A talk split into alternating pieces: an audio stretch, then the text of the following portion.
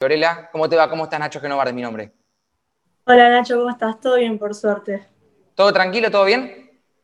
Todo bien, acá eh, entrenando mucho, aprovechando el tiempo también.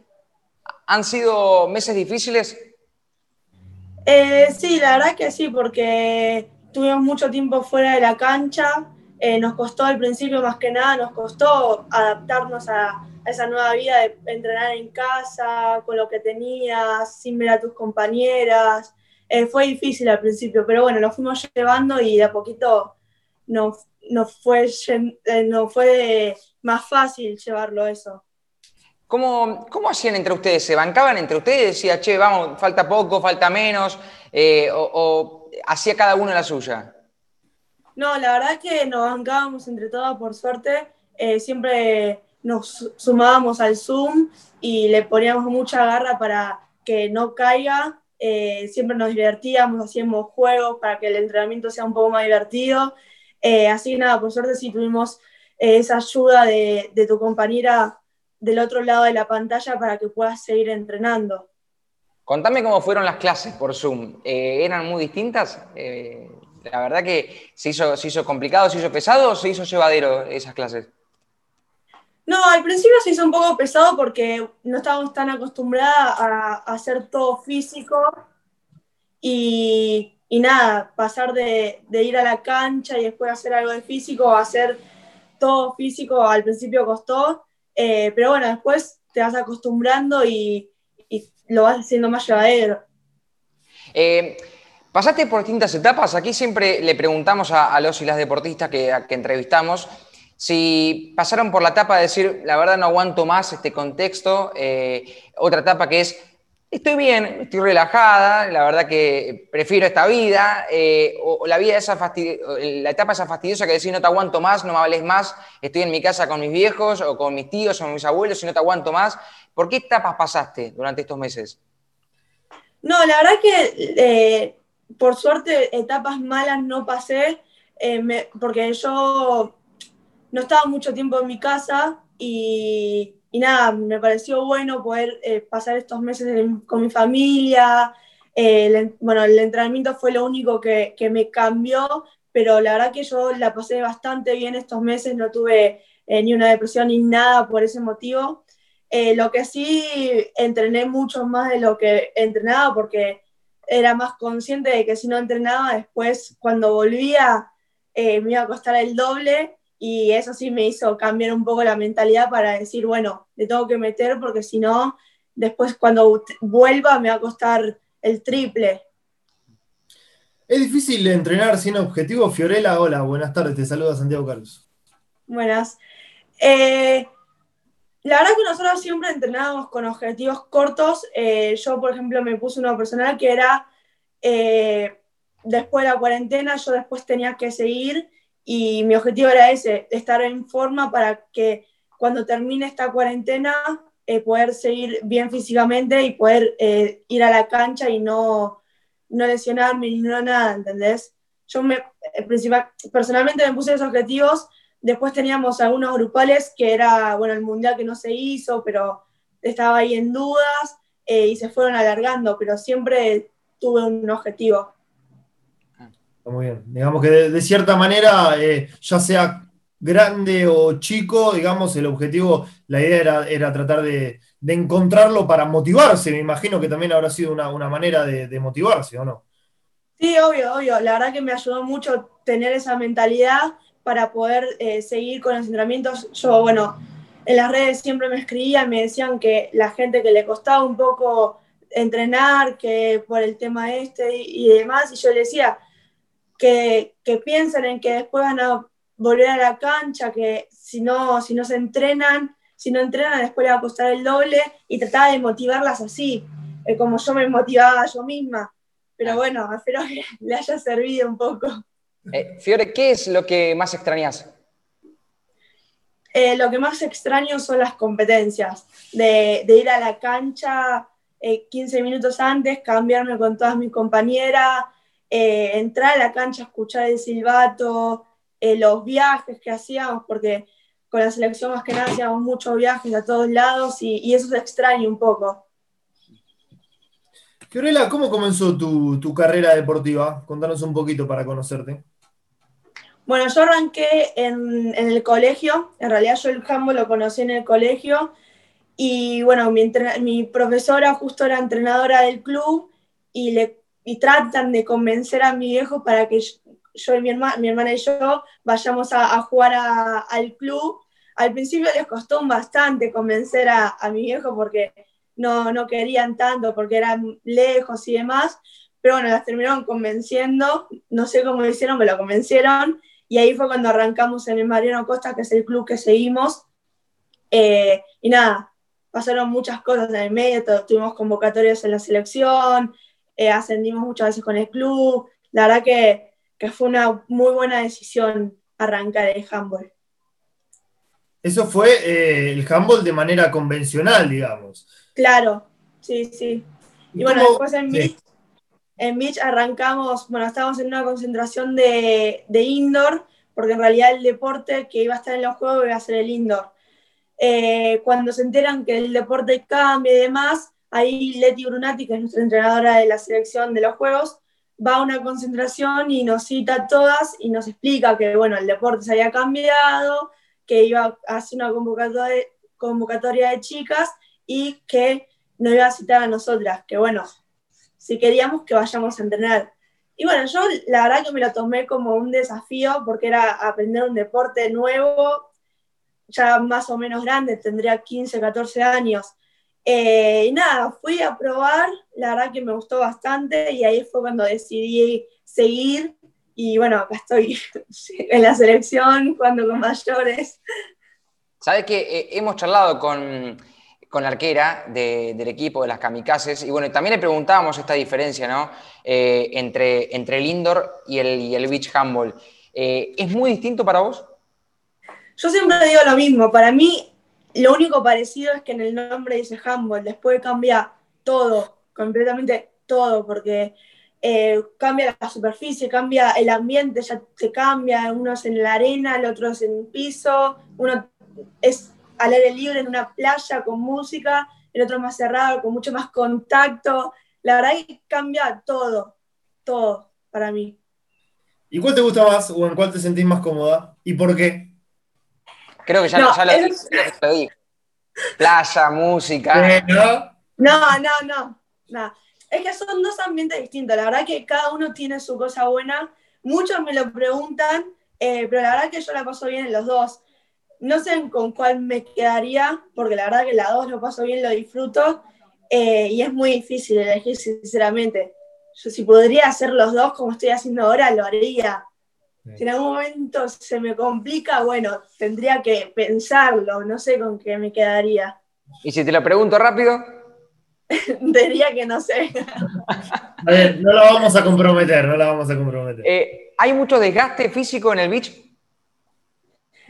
Sí, sí, sí, la verdad que sí. Eh, al principio nos costó bastante. Eh, ahí fue cuando sacamos muchas piernas.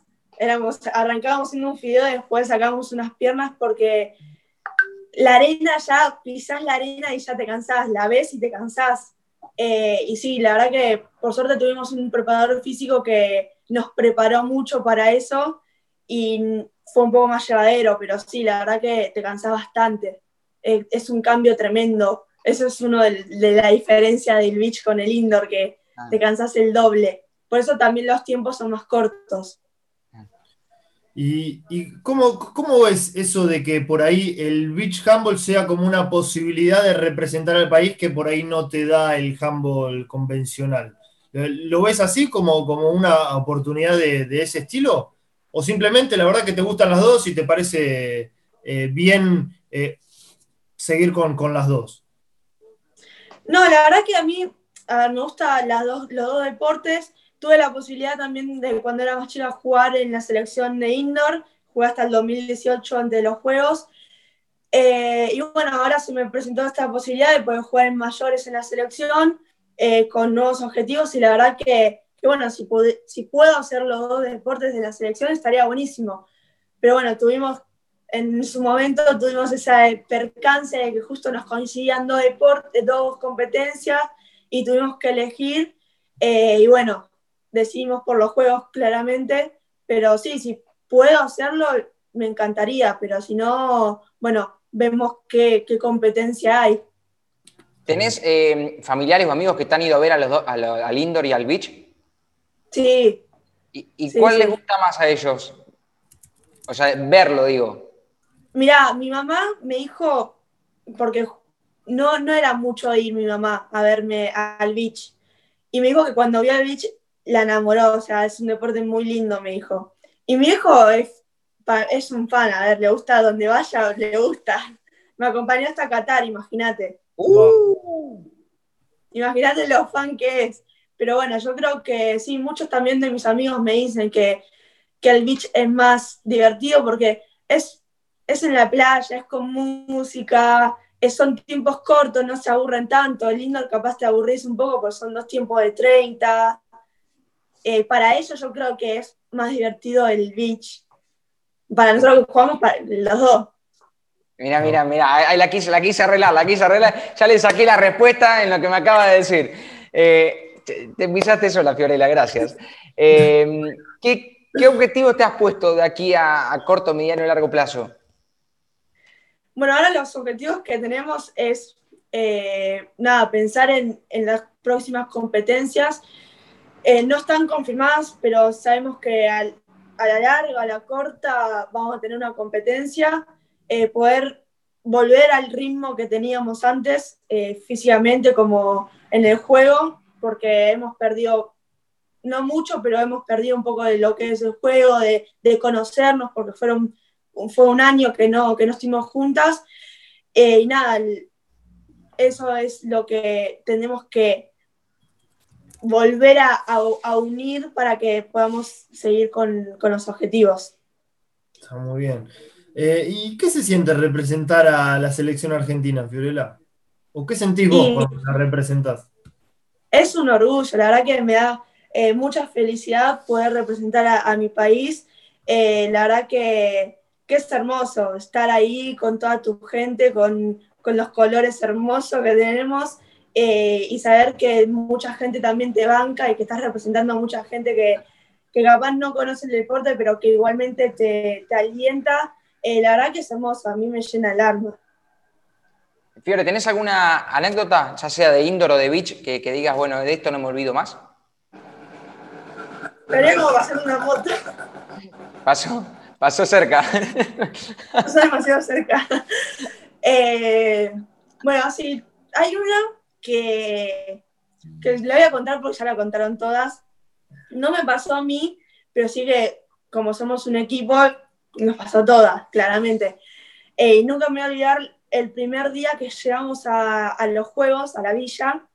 Eh, no sé por qué a mis compañeras se le dio por meterse todas, éramos nueve en el equipo, bueno, ocho se metieron todas en el ascensor. Y, nada, bueno, claramente el ascensor se rompió. No sé por qué igual, como que me cayó algo del cielo y me dijo, no te subas. Por suerte no me subí, pero sí, eso no me voy a olvidar más. Estuvimos dos días encerrados en la habitación porque nos cagaron a pedos, eh, yendo a, a hablar con el dirigente para explicarle todo lo que había pasado y que nada, bueno, por suerte pudimos cerrar los juegos con la medalla de oro y decirles, bueno, aunque se arreglamos ese pequeño percance que tuvimos al principio, pero sí, sí, se enojaron mucho. Eh, no es ahora, te lo cuento riéndome, pero en el momento no fue nada gracioso porque la pasamos mal, eh, pero sí, yo que no, no había sido parte de eso, eh, también tuve que estar ahí porque éramos un equipo y, y si cae una, caemos todas, es así. Eh, pero sí, ahora te lo puedo contar riéndome porque, o sea, vos tenías que ver cómo el dirigente contaba a las chicas que se parecían payasos. Te juro, ¿viste? Cuando todos los payasos están en el auto que salen, bueno, era igual. Los contaba uno, dos, fue genial. ¿Pero qué? ¿El ascensor se, no arrancó más? ¿Quedó?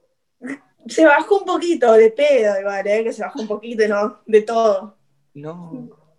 No, cuánto tiempo que tuvieron afuera abriendo la puerta del ascensor como podía.